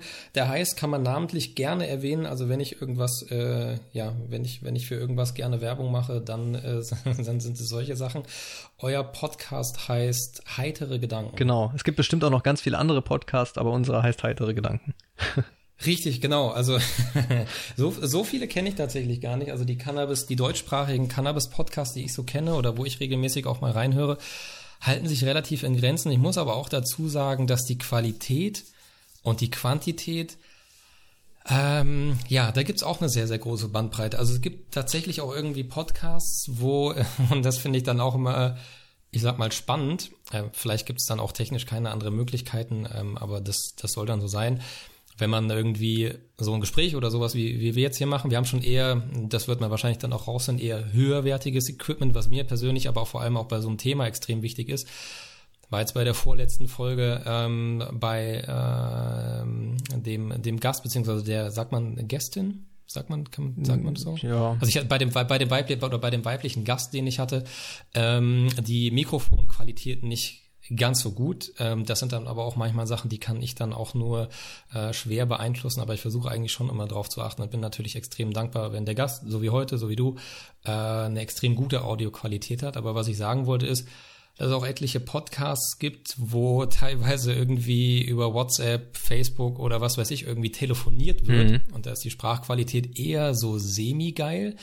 Ähm, aber das dann tatsächlich, ähm, ja, das ähm, dann tatsächlich ein Podcast ist. Aber kann ja im Endeffekt jeder machen, was er will. Bei euch ist es auf jeden Fall so, äh, zumindest in die Folgen, die ich bisher reingehört habe, beziehungsweise die Folgen, die ich bisher äh, zum Teil auch komplett gehört habe, da äh, wird auf jeden Fall Wert auch auf die Audioqualität ja, gelegt. Ja. Das finde ich gut. Das ist mir tatsächlich auch sehr wichtig. Ähm, ich bin da so ein bisschen audiophil und brauche da äh, einen guten Klang. Und deswegen äh, habe ich da auf jeden Fall sehr viel Wert drauf gelegt, vernünftiges Equipment zu haben. Ja, das stimmt. Sehr gut. Wann habt ihr angefangen damit? Äh, mit dem Podcast, das hat auch so eigentlich mit meiner äh, Verschreibung angefangen, ähm, mhm. wo ich gesagt habe, so jetzt kann ich da öffentlich drüber reden, jetzt will ich auch wirklich darüber aufklären. Ähm, dann habe ich mir Sehr ein gut. paar Leute gesucht. Ich bin aktiv im äh, Deutschen Handverband Ortsgruppe in Bielefeld. Mhm. Und daraus hat sich das so ein bisschen entwickelt, äh, der Podcast. Letztendlich ähm, ist es mein Cousin geworden, den ich mit hingeschleppt habe zum DHV-Treffen. Ähm, der ist jetzt auch mein ja. Podcast-Partner. Mit dem mache ich das alles zusammen. Ähm, genau, und äh, daraus hat sich das eigentlich gewickelt, äh, entwickelt. Aus der DHV-Ortsgruppe ist dieser Podcast entstanden und eventuell ähm, kommen bald auch noch mehr Videos dazu. Also wir haben eigentlich ziemlich viel vor und wollen halt eigentlich über diese Pflanze aufklären und das so ein bisschen aus der Schmuddelszene rausholen. Ja, das ist auch tatsächlich meine Intention, zwar jetzt nicht, ähm, wie man auch an den Titel teilweise dann schon immer rauslesen kann, nicht mit jeder Folge. Wenn sich das anbietet, jetzt gerade bei so einem Gast wie dir natürlich das Thema Cannabis auch noch ein bisschen äh, breit gefächerter zu thematisieren, dann versuche ich damit nicht nur darauf aufmerksam zu machen, dass es eine medizinische Möglichkeit gibt, ähm, seine Beschwerden zu lindern und äh, die Lebensqualität zu steigern, sondern natürlich auch dazu beizutragen, äh, dass du, dass ich, dass viele andere Cannabis-Patienten, die das äh, regelmäßig konsumieren, ganz normale Menschen sind. Wirklich ganz normale Menschen, ähm, in der Regel auch irgendwie einem ganz normalen äh, Job nachgehen, bestenfalls, äh, und alles andere, ja, was heißt normal? Also auf jeden Fall nicht diesem Kiffer-Klischee entspricht, äh, was, glaube ich, immer noch bei vielen Leuten im Kopf halt einfach drinsteckt, dass man sich äh, die Rübe zuballert und äh, den Rest des Tages in der Ecke liegt. Ja, genau. Und ähm, das finde ich finde ich extrem gut. Also auch das, äh, dass man also allein, wenn man ja selber auch Cannabis-Patient ist und dann irgendwas Kreatives im Prinzip anfängt und gerade auch so ein Podcast, der ja ähm, auch dazu beiträgt, darauf aufmerksam zu machen, dass äh, wir, also du, ich spreche jetzt spreche jetzt von von dir und von mir. Mhm dass wir vollkommen in der Lage sind, eine Stunde oder zwei uns äh, hoffentlich vollkommen, vollkommen normal äh, und ernsthaft artikuliert über diese Pflanze zu unterhalten und ähm, allein damit ja schon, ohne dass man es eigentlich explizit ansprechen muss, allein damit ja eigentlich schon darauf aufmerksam zu machen, ähm, wir funktionieren. Dass wir, genau, wir, ja, schön, das hast du schön abgekürzt, dass, dass wir funktionieren und dass wir äh, Dinge tun können, was auch immer das für Dinge sind. Wenn das kreative Dinge sind, dann finde ich das äh, immer umso spannender und umso schöner. Ähm, deswegen bin ich auch froh, dass ihr auch mit eurem Podcast genau dazu beiträgt und ich äh, bin auch, habe auch wirklich null Konkurrenzdenken, was das irgendwie angeht. Also es gibt ja mittlerweile äh, dann doch reichlich Podcasts zu dem Thema, vor allem zu dem Thema Cannabis äh, in Deutschland, ob jetzt medizinisch oder nicht. Da gibt es ja mittlerweile dann schon ein paar. Aber ähm, wenn die Intention, und das ist bei euch ja auch der Fall, der, die Intention ganz klar ist, äh, wir wollen zur Aufklärung oder wir tragen zur Aufklärung bei, ähm, wir bieten unter Umständen vielleicht sogar Hilfe an oder geben Tipps und so weiter. Genau. Dann ist mir das auch völlig Wumpe, ähm, äh, jetzt mal ganz offen gesprochen, ob das jetzt irgendwie, weiß ich nicht, ob die auf Instagram oder Facebook oder wo auch immer zehnmal so viele Follower haben wie ich äh, solange die Message halt eben stimmt. Wo ich teilweise, das kann ich auch ganz offen zugeben, wo ich halt teilweise so ein bisschen an die Decke gehe, ja, was heißt an die Decke gehe, also wo ich mich dann schon so ein bisschen selber dabei beobachte, wie ich mich drüber ärgere, sind halt Podcasts, die ähm, ja das Thema Cannabis halt auch mehr oder weniger thematisieren, aber ja, weiß ich nicht, also auf eine, auf eine Art und Weise, die mir einfach nicht, die mir einfach nicht zugänglich ist. Ich weiß nicht, es ist schwer in Worte zu fassen, aber ich glaube, du weißt, was ich meine, ja. oder? Ja, das muss halt einfach die Chemie passen, ne? Entweder man kann einen zuhören ja. oder nicht. Ein Podcast ist halt wie so eine Radiosendung, entweder man schaltet ab oder man hört sich halt gerne an. Das ist ja, sehr genau. individuell auch. Wie, wie, wie findest du denn äh, die deutsche Cannabis-Podcast-Szene? Also ehrlich gesagt ähm, bin ich da gar nicht so aktiv mit drin, muss ich sagen. ich mache das zwar gerne, ich höre auch ein paar ähm, Podcasts, deinen höre ich auf jeden Fall. Ich höre auch noch einen, ähm, ich glaube zwei, drei andere. Aber mhm.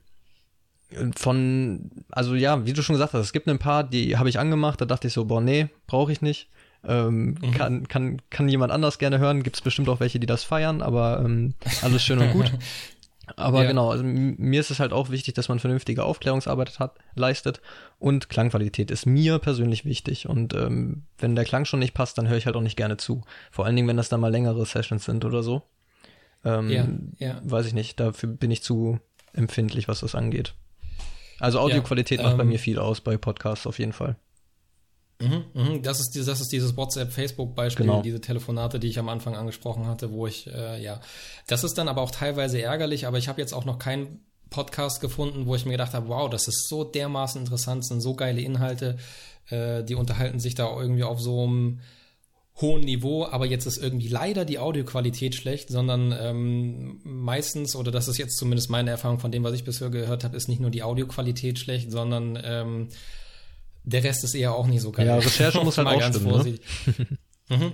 Das ist richtig, das ist auch noch so ein Thema, gerade wenn man sich äh, über medizinische Aspekte jetzt äh, unterhält und gerade so in Cannabis, da kann man ja auch tief einsteigen, THC, CBD, Terpene, Terpenprofile. Unglaublich, ja, unglaublich großes Feld. Wirkdauer, also da kann man ja, wow, also da bin ich auch unlängst noch nicht am, am Ende irgendwie angekommen und würde es mir auch beispielsweise jetzt nie anmaßen wollen, ähm, eine komplette Folge nur über weiß ich nicht, die Wirkungsweise von THC und, äh, und CBD im Vergleich irgendwie zu machen, weil ich selber das Gefühl habe, dafür bin ich selber auch einfach noch nicht tief genug ins Thema eingestiegen. Ja. Aber bei dir ist das ja, oder bei euch ist das ja auf jeden Fall der Fall. Also da habe ich tatsächlich auch schon hier und da äh, Neues gelernt. Und das sind dann auch die Sachen, die, äh, die mich immer sehr freuen. Wenn man auch noch, und das versuche ich hier natürlich auch, und wenn man den Zuhörern auf irgendeine Art und Weise halt noch so ein bisschen, was heißt so ein bisschen, so Mehrwert auf jeden Fall mitgeben kann. Und hier und da vielleicht ähm, geht dem einen oder anderen das Lichtchen, das Lichtlein auf oder man hat irgendwie dann ja weitere Gedankengänge oder man regt zum Nachdenken an. Das ist natürlich immer, immer sehr, sehr schön. Genau. Ähm, es soll ja auch im Endeffekt irgendwie so eine kleine Plattform werden, dass man sich austauschen kann. Das ist, mhm. merkt man jetzt mhm. auch langsam schon unter den Videos, wenn wir bei YouTube die Podcasts hochladen, kommen jetzt manchmal schon so ein paar Diskussionen zustande. Das ist schon nett auf jeden mhm. Fall, dass man das, was man sich vorgenommen hat, langsam erreicht, ist echt gut. Ja, das ist, das ist schön. Da wollte ich genau, wollte ich gerade nachfragen, wie ist so, wie ist so generell das Feedback? Weil ich habe so das Gefühl, gerade auf Instagram, da wird, puh, ich würde mal sagen, im Zweifel mehr geliked als kommentiert. Ja. Und bei YouTube würde ich sagen, also jetzt meine persönliche äh, äh, Einschätzung, würde ich sagen, ist eher umgedreht. Ich selbst bin jetzt nicht auf YouTube, aber ich weiß nicht, ob du das vielleicht teilen kannst. Ähm, ja, ist schon so.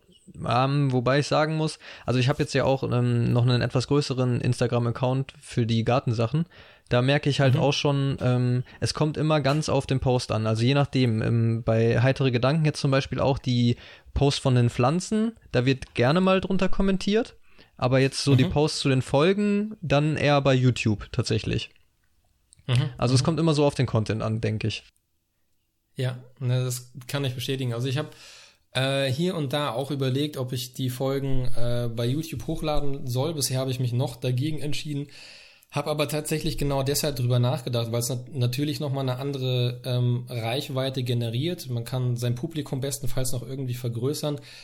Ist dann natürlich auch die Frage, ob und wie man sich das wirklich nur auf der Audiospur auf YouTube anhört. Ja. Also das, das ist tendenziell schon eher nach wie vor ein Videoformat und eigentlich geht man nicht auf YouTube, weil man sich jetzt was anhören will. Mal abgesehen, wenn Musik vielleicht jemand irgendwie nebenbei laufen lässt, klar. Podcast kann man auch nebenbei laufen lassen, aber bin mir da nicht so noch nicht so ganz einig und jetzt gerade mit dem äh, mit dem letzten Gast, den ich hatte, der auf äh, die Folge ist noch nicht draußen, aber die äh, kommt noch diese Woche. Also die kommt äh, bevor die kommt bevor die die, die ich fange nochmal neu an. die äh, die 17. Folge, die kommt natürlich vor der 18. Folge und da äh, hatte ich jemanden zu Gast, der auch einen oder mehrere größere YouTube Kanäle hat und mit dem habe ich mich auch so ein bisschen über YouTube im Allgemeinen unterhalten und ähm, ich sag mal ganz vorsichtig, diese Goldgräberstimmung, die auf YouTube auch mal vorherrschte, so vor, weiß ich nicht, vier, fünf, vielleicht sechs Jahren, die ebbt natürlich mittlerweile wieder fast schon ab, ja. ganz einfach aufgrund der Tatsache, ne, ja, du wirst es wahrscheinlich auch festgestellt haben, dass gerade wenn man irgendwie Sachen zu, mal abgesehen davon, dass ich jetzt nicht meine erste Intention wäre, damit Geld zu verdienen auf YouTube, aber viele Sachen, die YouTube quasi nicht in den Kram passen, um es mal, mal so einfach zu sagen, da werden die Inhalte halt entweder demonetarisiert ähm, oder man kriegt irgendwelche Strikes und muss dann teilweise die Videos irgendwie wieder runternehmen, weil der Inhalt irgendwie nicht gepasst hat oder Jugendschutz oder was auch immer. Ja, da hat ja selbst der DAV und, äh, Probleme mit bei YouTube. Bingo, ja. genau darauf wollte ich nämlich hinaus, dass selbst solche äh, Verbände und der Deutsche Handverband ist aus meiner Sicht einer der absolut wichtigsten äh, jetzt äh, in Deutschland, dass selbst der, der ja wirklich nichts anderes macht, als Aufklärungsarbeit zu betreiben. Jetzt mal abgesehen davon, ähm, über welche Themen da so informiert wird. Aber das ist natürlich deren Kern und deren Hauptaufgabe. Und das machen die auch in größten Teilen wirklich sehr, sehr gut, würde ich sagen, auch mit den YouTube-Videos oder mit dem YouTube-Kanal, den die haben. Aber allein daran sieht man schon, wie schwierig es mittlerweile geworden ist, überhaupt einen YouTube-Channel dauerhaft gut am Laufen zu halten. Dann kommen noch die Sachen dazu mit Abonnieren. Ne? Also wenn man jemanden abonniert, dann muss ich nicht nur auf Abonnieren klicken, sondern ich muss die Glocke daneben noch irgendwie anklicken und solche ja. Sachen. Äh, und selbst dann ist es teilweise wohl so, und da, wie gesagt, habe ich mich mit meinem letzten Gast drüber unterhalten, dass das auch scheinbar hier und da nicht äh, auszureichen scheint, um die Sachen dann irgendwie zu sehen. Aber ich finde es auf jeden Fall gut, dass ihr diesen äh, Weg geht und vor allem finde ich es extrem gut, ähm, wenn ihr das auch noch um eine visuelle Komponente entsprechend noch ergänzt. Also, dass man auch so ein bisschen was, ähm, ich sag mal, zum Schauen mhm. hat. Ich persönlich bin jetzt aber überhaupt nicht abgeneigt oder ich persönlich wäre nicht abgeneigt, wenn ich wüsste, okay, der Podcast Heitere Gedanken, aus welchen Gründen auch immer, die haben sich dazu entschieden, das nur auf YouTube hochzuladen und da gibt's auch kein, da gibt's auch kein Video zu, sondern es ist im Prinzip dann ein Standbild, so lange wie die Folgen halt gehen. Ich persönlich würde es mir trotzdem anhören.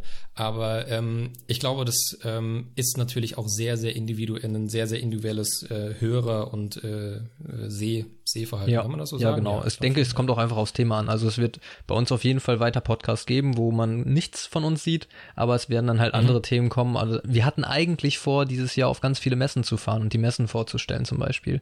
Aber das hat aus irgendwelchen Gründen nicht so ganz gut geklappt dieses Jahr. und ähm, genau, sowas wollten wir dann halt machen ähm, Interviews vielleicht äh, führen. Ähm, wir wollen bald, ähm, habe ich einen Termin mit einer Cannabis-Kanzlei. Ähm, da werden wir zum Beispiel ein Video zu machen oder sowas. Also ähm, nice. Es gibt dann Sachen, die in den Podcast gehören und es gibt Sachen, die gut fürs Video sind und das werden wir dann jetzt im Laufe der Zeit noch ein bisschen aufsplitten. Okay, das hört sich äh, sehr, sehr gut an. Dann drücke ich auf jeden Fall schon mal, äh, schon mal die Daumen und die äh, Intentionen, die ihr so für das Jahr 2020 oder die Pläne, die äh, ihr hattet, die kommen mir sehr bekannt vor, weil ich mir tatsächlich zum Jahresanfang auch vorgenommen hatte, die ein oder andere Folge vielleicht bestenfalls sogar live, entweder von, weiß ich nicht, Global Marihuana March, ähm, was gibt's noch, äh, die Mary Jane in Berlin, wo ich eigentlich gern wieder hinfahren wollte. Ja ähm, und von anderen äh, und ähnlichen Veranstaltungen entweder zu berichten oder vielleicht irgendjemanden Gast direkt vor Ort zu haben und mich mit dem zu unterhalten, wie auch immer. Genau. Oder einfach nur, einfach nur durch die Handparade zu laufen und so nach und nach so ein paar Leute einfach zu interviewen.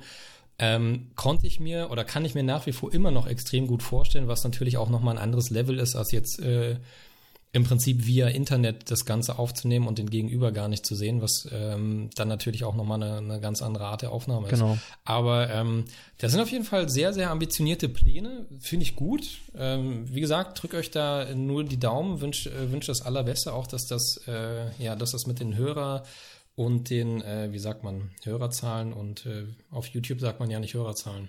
Ja, ich weiß auch nicht, Views? Keine Ahnung. Äh, View, ja, genau. Also, also, dass das auf jeden Fall äh, nach oben geht und ihr damit äh, viele, viele Leute und bestenfalls auch die richtigen äh, Leute entsprechend ja, erreicht. Vielen Dank. Deswegen äh, vielleicht so ein bisschen, gerne, vielleicht so ein bisschen äh, auch so als äh, abschließende Frage. Was würdest du dir wenn du es dir jetzt aussuchen könntest, was würdest du dir für euer Podcast-Konzept, äh, was würdest du dir noch wünschen? Also was würdest du dir in den nächsten Monaten oder in den nächsten Jahren, was könntest du dir noch vorstellen oder wo würdest du sagen, ja, also wenn das klappt, das wäre eine richtig geile Nummer. Hm. Du stellst gute Fragen. Lass mich mal überlegen. Danke. Ähm, was wäre eine richtig gute Nummer? Du hast alle Zeit der Welt. Was eine richtig, richtig gute Nummer wäre oder wovon ich wirklich träume, ist ein eigener Strain. Huh. Ja, also tatsächlich, okay. das kann von mir jetzt auch ein CBD-Strain sein, aber das, das wäre, mhm. das, das, das wäre wirklich ein Traum von mir, ja. Wow, das finde ich richtig, richtig gut. Dürftest du, um jetzt auch nochmal auf deine, ähm, ja, auf deine ambitionierten Gartenpläne oder auf deine ambitionierte Gartenarbeit, so nenne ich es jetzt einfach nochmal zurückzukommen, du dürftest aber trotzdem glaube ich zumindest, du dürftest trotzdem keine CBD-Blüten auch nicht anbauen, nee, oder? leider nicht, sonst würde ich das tatsächlich machen. Das dürfen nur Landwirte, die eingetragen sind als Landwirt. Und das bin ich leider noch nicht. Vielleicht schaffe ich das bald noch, aber das wird auf jeden Fall nichts in den nächsten zwei Jahren. Und dann hoffe ich eigentlich schon, dass bis dahin die Legalisierung da ist. okay, das hoffen wir, das hoffen wir natürlich. Ja. Aber ähm, in dem Moment, wo ähm, ja du vielleicht diesen Landwirtschaftsstatus irgendwie erreichst oder äh, da im Prinzip dann äh, dein, dein eigenes Gras, äh, Gras anbauen kannst, da ist es, also ist jetzt zumindest mein Kenntnisstand, korrigiere mich, wenn ich falsch liege, die Hanf, ich nenne sie jetzt einfach mal Hanflandwirte, die entsprechend äh, die äh, EU-Nutzhanfsorten anbauen, wie es so schön mhm. heißt, die sind aber, ähm, glaube ich, doch nur auch auf ein bestimmtes Sortenportfolio festgelegt. Genau. Oder können die auch ihre. Ja, ne? Ist, ist richtig, richtig, ja. Also die werden dann im Endeffekt weiter selektiert. Du musst dann ähm, dir die Sorten kaufen von, von, den, ja. von den Großhändlern. Ich weiß gar nicht mehr genau, wie die heißen. Irgendwie Fedora und da gibt's noch andere. Jedenfalls okay. ähm, werden die dann weiter selektiert. Dann musst du halt eine Züchtung anfangen. Aber du musst das dann auch immer wieder kontrollieren, dass, also jetzt während der THC-Gehalt nicht über 0,2 Prozent sein darf in Deutschland, dass der THC-Gehalt auch darunter bleibt. Aber so selektieren die die Blüten immer weiter und kriegen dann andere Phänotypen und andere Geschmäcker daraus aus den äh, CBD-Blüten, ähm, aus den CBD-Nutzhanfblüten. Weil was anderes darf ja in der ganzen EU nicht gehandelt werden. Und trotzdem gibt es ja Blüten, die ganz viele unterschiedliche CBD-Gehälter und ganz viele unterschiedliche Geschmäcker haben, obwohl es nur, weiß nicht, vier, fünf Sorten gibt. Ah, okay, das liegt aber dann im Prinzip daran, dass ähm, irgendwelche findigen Leute sich diese Sorten nehmen und die weiter dann, selektieren. Äh, ah, okay, da, genau, das Wort hat mir gefehlt. Genau. Okay, und das, das wäre auf jeden Fall was, was du dir äh, auch gut vorstellen Mega, könntest. ja, genau. das, äh, das, das klingt sehr, sehr gut. Hättest du, hättest du schon einen Namen dann für deinen nee, Strain? das wüsste ich nicht. Ich weiß auch noch gar nicht, was das, was das werden würde. Wahrscheinlich irgendwas Kruschiges. Okay, das hört sich sehr gut an. Das heißt, du könntest dir unter anderen Umständen, wenn ich jetzt unter anderen Umständen sage, dann meine ich beispielsweise die, äh, die mein Gast aus der Folge 15 hatte, der in Spanien wohnt, wo äh, ja jeder ja. Hausbesitzer sich eine Pflanze irgendwie ins Wohnzimmer oder wo auch immer hinstellen kann, wenn wir jetzt im Prinzip nicht in Deutschland wären, sondern in Spanien dann äh, würdest du dir auf jeden Fall auch dein eigenes Gras züchten, ja, habe ich so Auf jeden Fall. Ich denke aber auch, dass ich ähm, noch eine bessere medizinische Sorte für mich finden könnte. Vielleicht sogar mit einem noch niedrigeren THC-Anteil für tagsüber. Ähm, mhm. Aber trotzdem höher als 0,2 Prozent, weil das ist zu niedrig für mich. Äh, damit ja, komme ich nicht ganz durch den Tag. Aber ich glaube, dass ich noch, noch Sorten finden könnte, die viel besser ähm, zu meinem Tag passen und man kann dann halt auch noch Sorten für andere ähm, Situationen finden, ne? Das ist dann halt auch nett. Ja. Wenn man halt doch mal auf ja, Party ja, geht oder so. Ähm, Genau. Aber darum geht's mir eigentlich, das dass ich halt noch, also ich glaube, dass es noch eine bessere Sorte gibt, die noch besser zu mir passt, weil da halt so viele Nuancen, irgendwelche Dinge entscheiden, dass da ähm, schon noch sehr viel Potenzial drin steckt. Ja. Ja, das kann ich bestätigen. Also das wäre tatsächlich auch meine Intention, weil ähm, Stand heute, äh, Ende Juli 2020, sind es, glaube ich, knapp 50 Sorten, die man sich in Deutschland verschreiben lassen kann. Das ist schon eine Menge. Ähm, aber es gibt natürlich noch viel, viel, viel, viel, viel, viel Ja. mehr. Das stimmt. Deswegen, ähm, also wenn es nach, wenn's nach mir ginge, äh, jetzt gerade auch in Deutschland, auch im im Hinblick auf die, auf die Legalisierung, dann ähm, würde ich auch dieses, dieses spanische Modell, ähm, was zumindest den Eigenanbau angeht, ähm, im Prinzip würde bei den meisten Menschen, glaube ich, wenn man das entsprechend, wenn man das gut züchtet und sich gut um die Pflanze kümmert, dann würde sehr wahrscheinlich auch eine Pflanze äh, pro Haushalt entsprechend äh, ausreichen, wobei ich jetzt auch nicht genau weiß, wie das aussieht, wie wenn ich ähm, jetzt diese Pflanze nach zwei, drei Monaten irgendwie geerntet habe. Und dann muss ich ja wieder einen äh, Samen in die Erde bringen und dann dauert es ja wieder zwei, drei Monate, bis ich das nächste Mal ernten Genau. kann. Ähm, da muss man natürlich dann auch entsprechend, entsprechend gut haushalten, aber ich glaube, das wäre ähm, alles im, äh, ja, im Bereich des Möglichen. Ja, Deswegen, zumal ähm, ich glaube, ich würde auch auf Outdoor umsteigen, tatsächlich. Und da gibt es ja dann, wenn Mhm. du da eine Pflanze, das sind ja Riesenbäume dann im Endeffekt. Und Mhm. dann reicht ja eine Pflanze vollkommen aus. Und dann reicht auch einmal im Jahr anbauen aus. Wahrscheinlich, ja, wahrscheinlich, wenn man die hoch genug und breit Genau. genug züchtet, dann äh, wird es dann einen Ertrag geben, der reicht. Ja, und dann theoretisch kannst du über den Winter ja noch drinnen irgendwas weitermachen, wenn du Bock hast. Nur eine darfst. Dann ist ja draußen Auch schon möglich, geerntet. Auch möglich. Genau. Man wird ja noch, man wird ja noch äh, träumen dürfen. Genau, voll ähm, schön. Ich glaube, ja, das wäre in der Tat sehr, sehr schön. Und ich glaube, wir beide werden auch über dieses Szenario beide noch ein bisschen ähm, weiter träumen, bis es dann vielleicht irgendwann auch mal der Fall sein sollte. Ich habe die Hoffnung noch nicht aufgegeben, aber ich glaube, gerade so dieses Träumen, ähm, ja, das darf man, das darf man auch nicht zu kurz kommen lassen. Ähm, und ich glaube, das ist dann auch an der Stelle ein, ein ganz gutes Schlusswort. Und äh, Dominik, es hat mir sehr, sehr viel Spaß gemacht. Vielen, vielen Dank für deine äh, ja, intimen Einblicke, muss man auch sagen, ne? darf man auch nicht vergessen. So, dazu ist auch nicht jeder bereit, so offen dann auch über so eine Krankheit zu sprechen und dann auch offen über Cannabis. Ähm, keine Selbstverständlichkeit. Deswegen ähm, vielen Dank dir nochmal für deine, wie gesagt, ähm, Einblicke in dein Leben, in deine, äh, in dein Leben mit Morbus Crohn, in dein Leben mit Cannabis vor allem Gerne. In den Podcast, ähm, wie gesagt, den ich auch äh, weiterhin äh, nicht nur verfolgen werde, sondern auch äh, jedem ans Herz legen kann und den auch äh, ausdrücklich empfehle.